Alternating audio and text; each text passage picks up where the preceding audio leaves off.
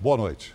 O goleiro Jean do São Paulo foi demitido pelo clube após agredir a mulher nos Estados Unidos. Ele foi preso na madrugada de hoje após a esposa denunciar a violência que sofreu nas redes sociais. Gente, socorro! Acuada no banheiro de um hotel em Orlando, nos Estados Unidos, a esposa do goleiro se desespera. Alguém me ajude. Jean acabou de me bater. Ai, meu Deus! Milena Benfica está com o rosto machucado. É possível ouvir Jean gritando. Eu quero justiça! Você vai fazer isso com sua filha, pai? Quero justiça! Olha o que ele tá fazendo comigo, ele tá falando aqui na porta, eu tô trancada no banheiro. A polícia americana atendeu ao chamado.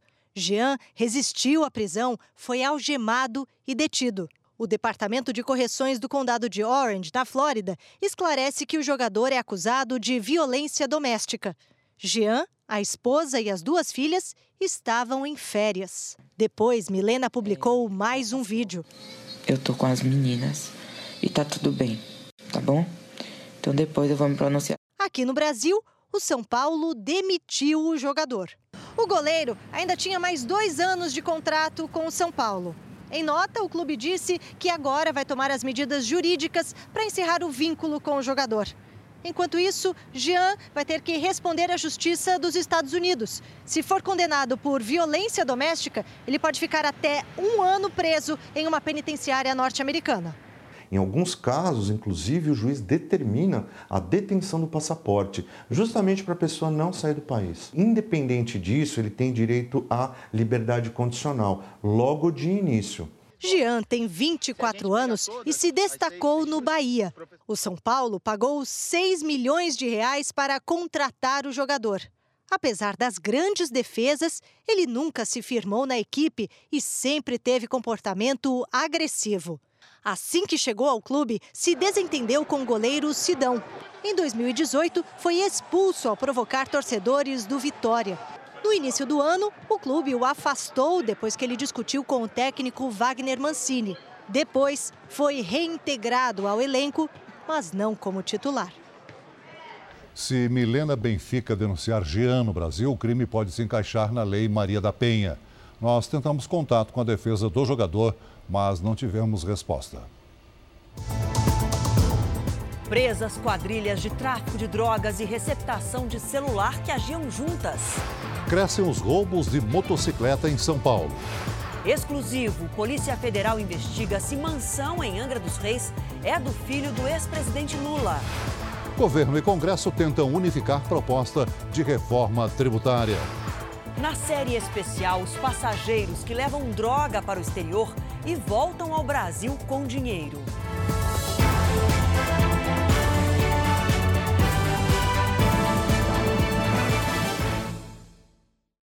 Oferecimento: Bradesco em 2020. Brilhe do seu jeito.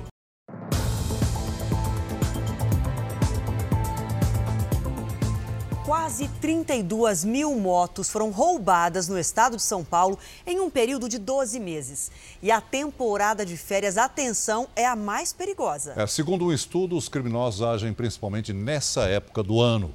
Os dois flagrantes dessa reportagem aconteceram nos últimos dias. Neste vídeo, um dos assaltantes tira o capacete da vítima. Revista, revista. Enquanto um dos criminosos, que está em um carro, grava tudo e dá as ordens.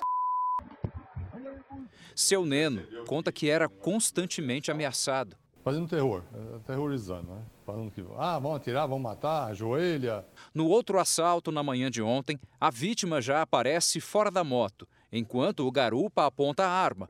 Um motorista que estava por perto filmou tudo. Ainda abalado e com medo, o motociclista teme mostrar o rosto. Eu nunca tinha sido assaltado dessa maneira antes. Né? O rapaz apareceu no meio da avenida portando uma arma. Eu não tinha entendido exatamente o que tinha acontecido. É horrível, né? Aquela sensação de impotência, né? Com base em dados oficiais, um estudo mapeou os crimes de furto e roubo a motocicletas no estado de São Paulo. 76% dos casos são registrados na capital. O levantamento revela que os três meses finais do ano são os piores, tanto para furto quanto para roubo de motos. Um dos motivos para isso é o clima. Com o calor, mais motociclistas vêm para as ruas em um ano. Foram quase 32 mil ocorrências no estado de São Paulo. Esse período de férias, as pessoas primeiro gostam de passear um pouco mais, pegar sua moto, sair para a rua, né? E o problema é que o criminoso sabe disso. A moto do seu Neno foi encontrada. Apesar do susto, ele não pretende mudar a rotina. Não, isso aí não. É, isso aí é minha vida.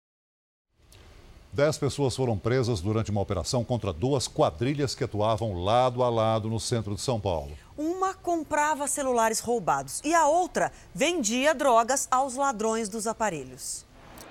Os policiais fecharam uma das principais ruas de receptação de celulares roubados da capital paulista.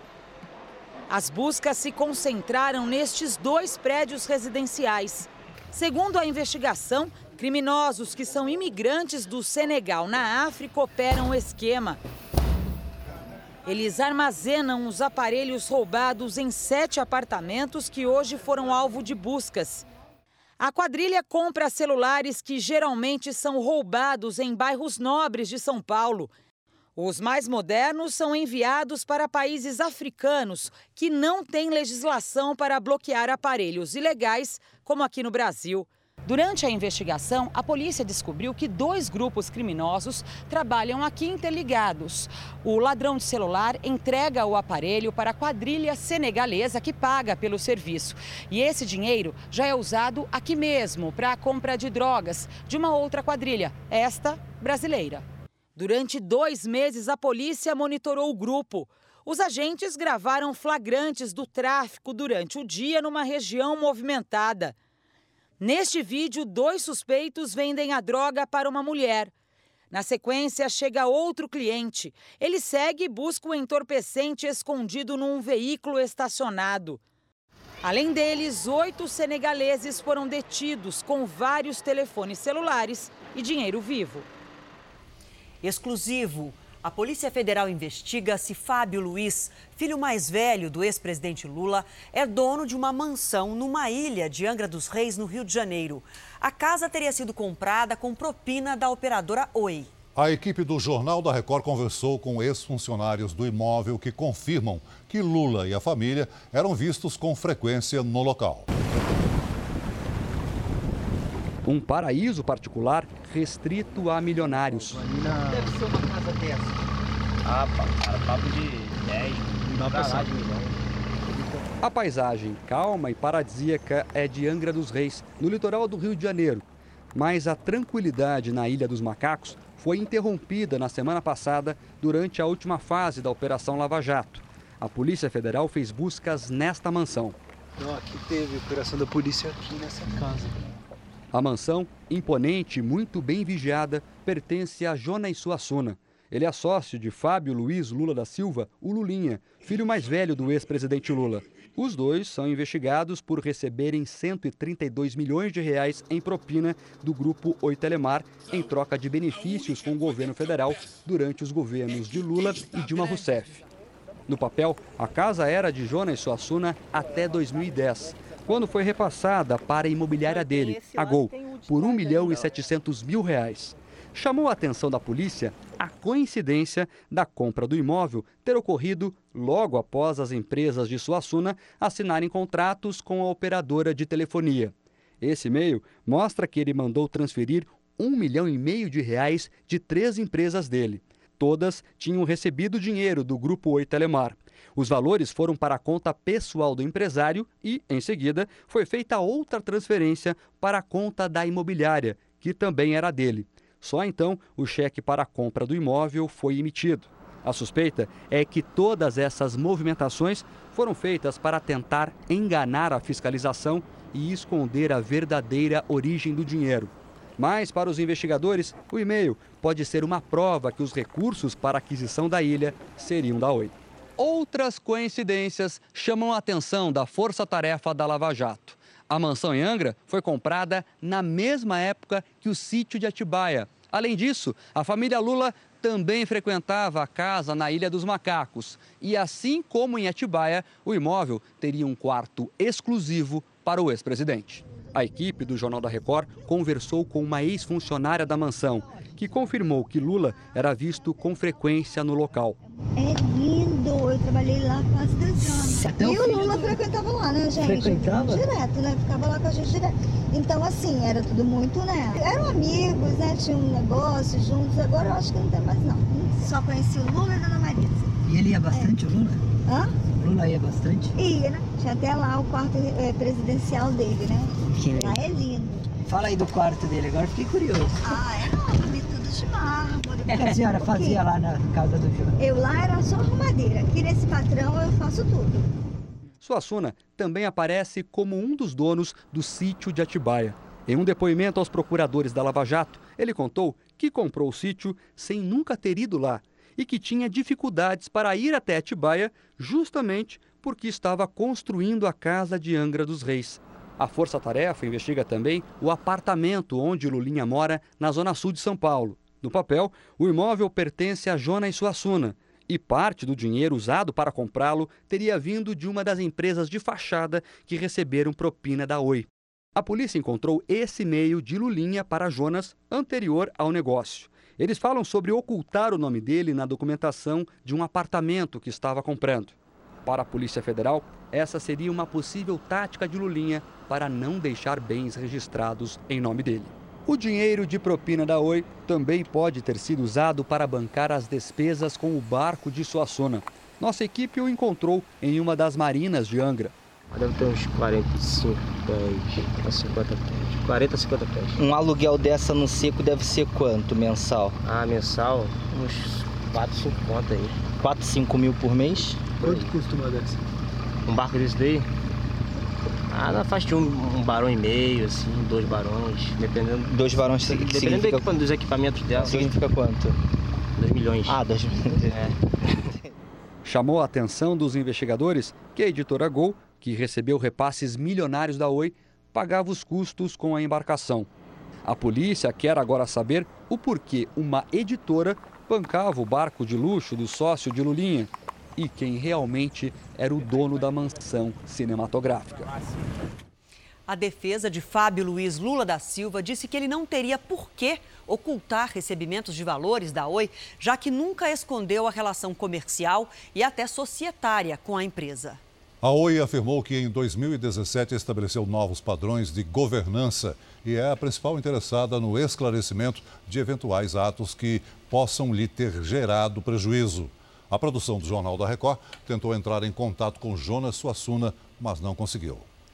A Câmara dos Deputados dos Estados Unidos vota ainda hoje se aprova ou não o processo de impeachment do presidente Donald Trump.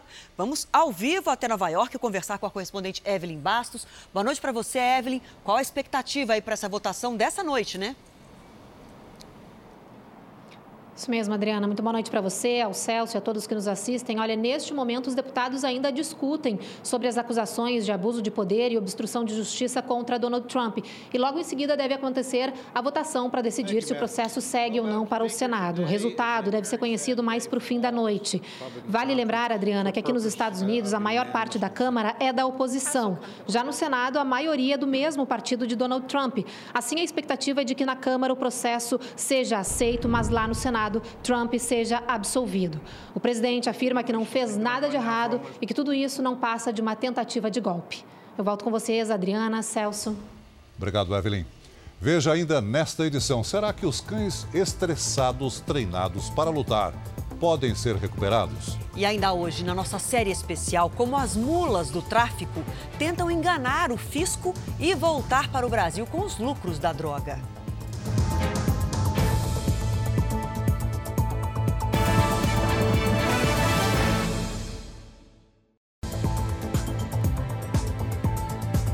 O presidente Jair Bolsonaro disse que vai vetar o fundo partidário de 2 bilhões de reais aprovado pelo Congresso. Bolsonaro também participou de um encontro com a Frente Evangélica e, em solenidade no Palácio do Planalto, anunciou a abertura de 18 mil vagas para a contratação de médicos. A lei que cria o programa Médicos pelo Brasil foi sancionada no gabinete do presidente Jair Bolsonaro, na presença de representantes do Conselho Federal de Medicina. O programa Médicos pelo Brasil vai substituir o Mais Médicos. O governo espera contratar 18 mil profissionais para reforçar as ações de saúde em todo o país. Será realizado um processo seletivo no início do próximo ano. Jair Bolsonaro fez três vetos ao texto. O principal impede as universidades privadas de aplicar o teste de revalidação de diplomas para médicos formados no exterior. Os pouco mais de 2 mil médicos cubanos que ficaram no Brasil terão prazo de dois anos para passar pelo exame Revalida.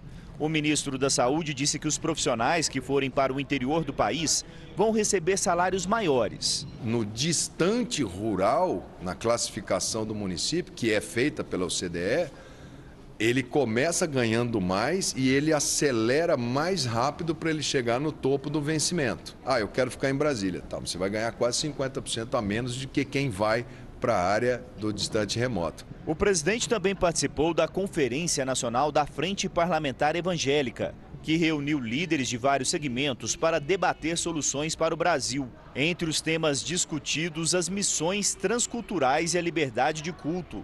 Bolsonaro voltou ao Planalto para o lançamento de uma campanha institucional para informar as ações feitas pelo governo nos estados.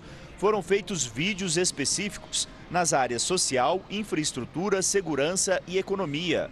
Vão ser investidos 180 milhões de reais na campanha. Fábio Weingarten, secretário de Comunicação da Presidência da República, ressaltou a importância de prestar contas à população e usar os recursos de forma descentralizada. Estamos redistribuindo a verba publicitária para que todos possam participar do esforço de levar a boa informação do governo para todos os brasileiros. Nesta quarta-feira, Bolsonaro comentou ainda com eleitores a possibilidade de vetar o valor de 2 bilhões de reais para o fundo eleitoral. Vamos supor que seja aprovado. O PT vai ganhar 200 milhões para fazer campanha. Olha isso, ah, O pessoal daquele PSL também, que, que mudou de lado, não, não, não, vai pegar 200 milhões.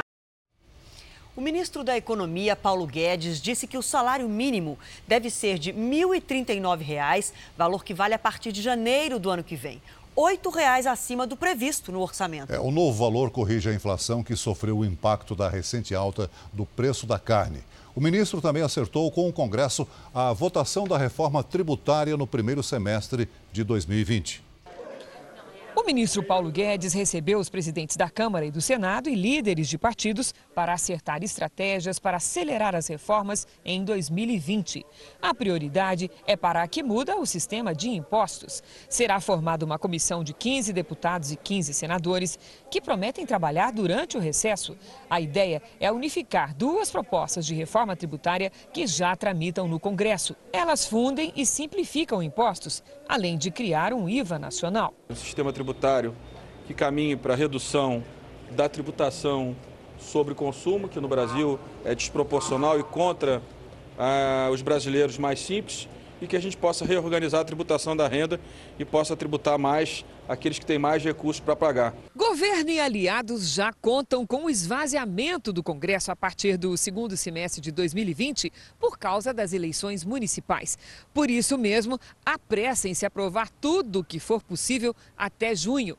O ministro da Economia confirma que as sugestões do governo para a reforma tributária vão ser encaminhadas diretamente à comissão especial e elas vão se referir aos impostos federais sem propor aumento de No balanço de final do ano no Ministério da Economia, Paulo Guedes citou a reforma da Previdência e a redução de despesas públicas como principais trunfos da pasta. O ministro quer acelerar privatizações e despedalar os bancos públicos que devolverão recursos à União. Guedes promete melhora expressiva para o crescimento da economia em 2020. O governo prevê a alta de 2,3% do PIB no ano que vem. Vai ser o melhor Natal dos últimos. Quantos anos você criou a senha?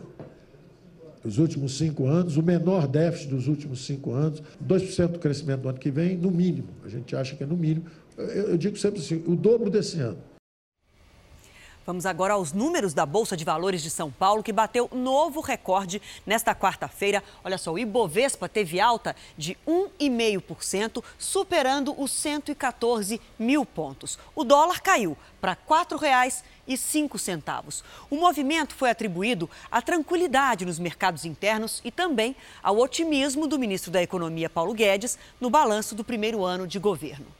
E você vai ver a seguir como foi o reencontro de uma família com um homem que estava preso injustamente.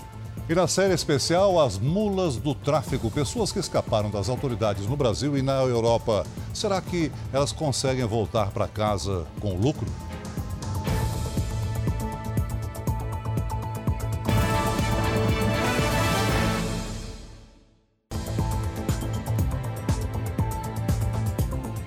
Desde o início da semana, nós temos mostrado a situação de animais colocados para brigar em rinhas. É, os cães resgatados trazem as marcas de treinamentos extremos para se tornarem ainda mais agressivos.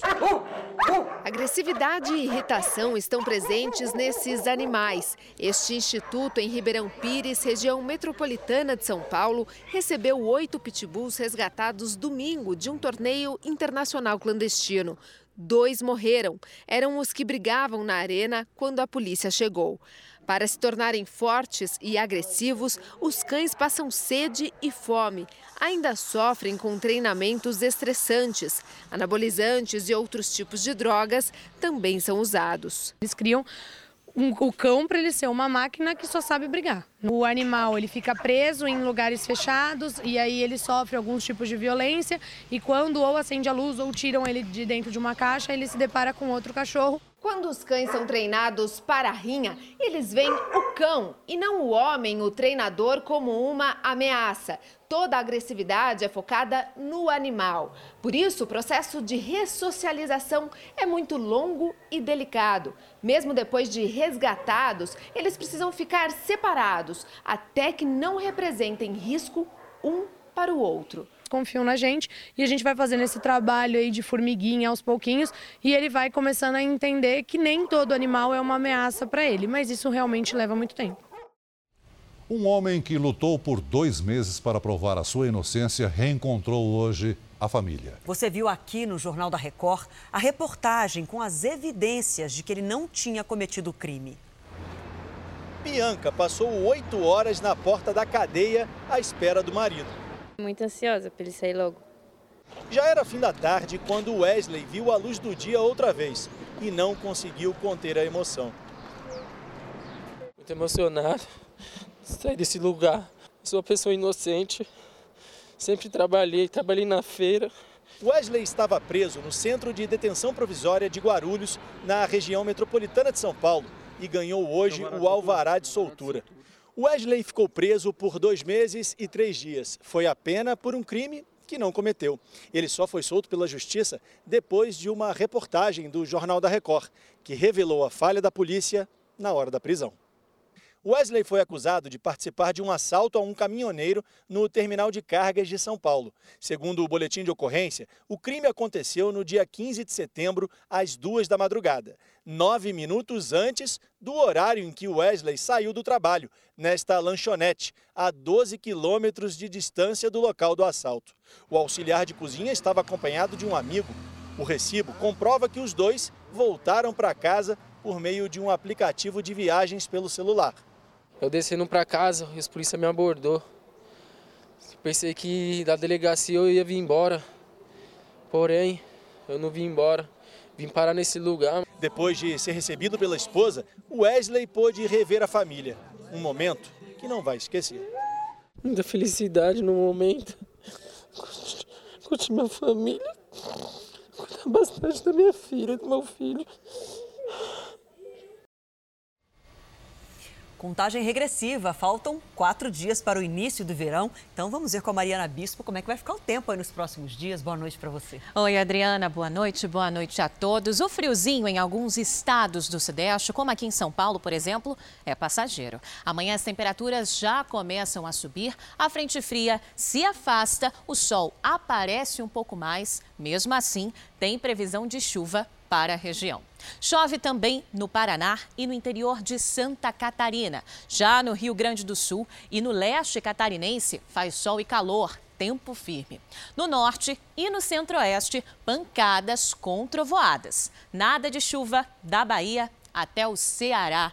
Agora para as máximas. Em Fortaleza, Boa Vista e em Porto Alegre, máxima de 32 graus. Em Brasília, 30 graus, Adriana. Chegando o calor. Tempo delivery com fotos hoje, viu, pessoal? Olha só, vamos começar. Luciano Borba, lá do Recife, mandou essa foto aí do Rio Capibaribe. Como é que vai ficar por lá? Pois é, céu azulzinho, né? Tempo firme com máxima de 31 graus aí, Luciano. Mas pode chover na sexta-feira por enquanto. Amanhã vai dar para aproveitar esse tempo firme e esse sol azulzinho. E agora já vamos para o Rio de Janeiro também com foto. O Renato fez esse registro lindo aí do pôr do sol lá no Museu do Amanhã. Como é que vai ficar lá para os cariocas? Pois é, zona portuária, tá linda essa imagem. Vai ser de sol entre nuvens, mas tem chance de chuva. Amanhã faz 27 graus aí no Rio de Janeiro, ó, e até sábado a gente vê que tem chance sim de chuva. Em São Paulo, 25 graus e chuva a qualquer momento do dia até domingo, Adriana. Parecido com o que já foi hoje, né? Pois é, tchau, tchau. Até, até amanhã. amanhã.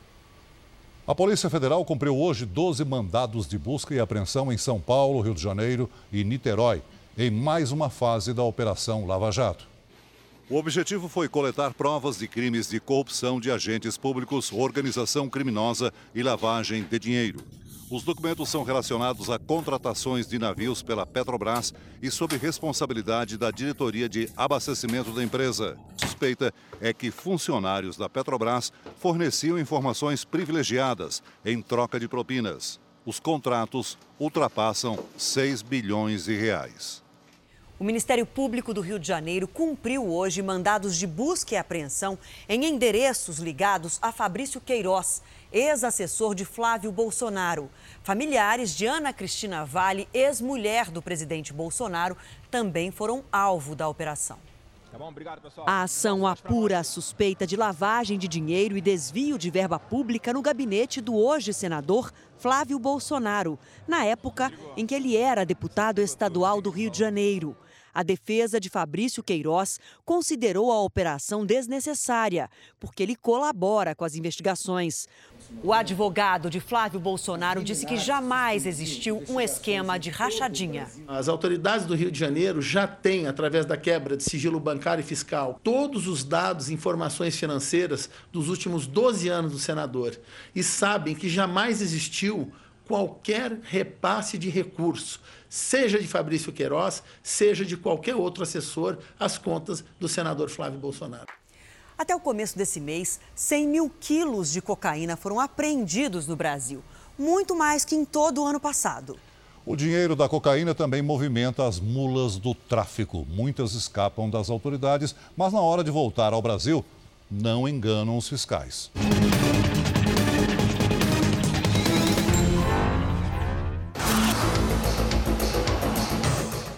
5 da manhã, Aeroporto Internacional de Guarulhos, o maior centro de conexão de voos da América Latina. As aeronaves das principais rotas de todo o mundo começam a pousar. Na multidão de passageiros apressados, criminosos tentam passar sem levantar suspeita. Depois de conseguir levar cocaína para a Europa, eles voltam para casa mas os agentes da Receita Federal estão atentos a todos os movimentos. Nós temos mais de 20 critérios né, de análise de risco que vão indicar, dentre os milhares de passageiros que estão chegando na mesma hora, aqueles que apresentam algum tipo de risco, tanto para a droga quanto para a mercadoria. Oito suspeitos já foram identificados. Câmeras nos corredores de desembarque estão conectadas a um sistema de reconhecimento facial ele ajuda a gente ali na hora de identificar quem são esses passageiros, pelas imagens, né? Pelas imagens da foto do passaporte do passageiro, para fazer esse reconhecimento. Então agora está tranquilo aqui, a gente vê pouco movimento, mas daqui a pouco vai começar toda a chegada dos passageiros e aí sim eles vão checar os alvos. Anderson e Renato, homens da Receita, fazem perguntas aos passageiros. Você conhece alguém lá, família, amigo, parente? Até que os alvos já selecionados começam a aparecer. É lua de mel, alguma coisa? Mais ou menos. Mais ou menos? É, tá bom. Semi, quase lua de mel. O casal ali atrás representa uma cena comum de possíveis mulas do tráfico de drogas no desembarque aqui no aeroporto de Guarulhos. A história deles é bem confusa. Em 10 dias em Paris, eles dizem só ter visitado a Torre Eiffel. Mas o que mais chama a atenção dos agentes da Receita Federal é uma transferência de dinheiro feita da França para o Brasil, possivelmente depois deles terem entregado a droga lá no exterior. Veja que Anderson encontra na bagagem um papel que indica o recebimento em euros de aproximadamente 6 mil reais. Quem que é a Laislana? Não sei quem é Laislana.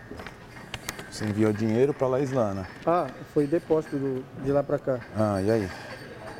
O depósito que eu enviei para cá para o Brasil. Não, eu sei que é um depósito, mas quem que é a Laislana?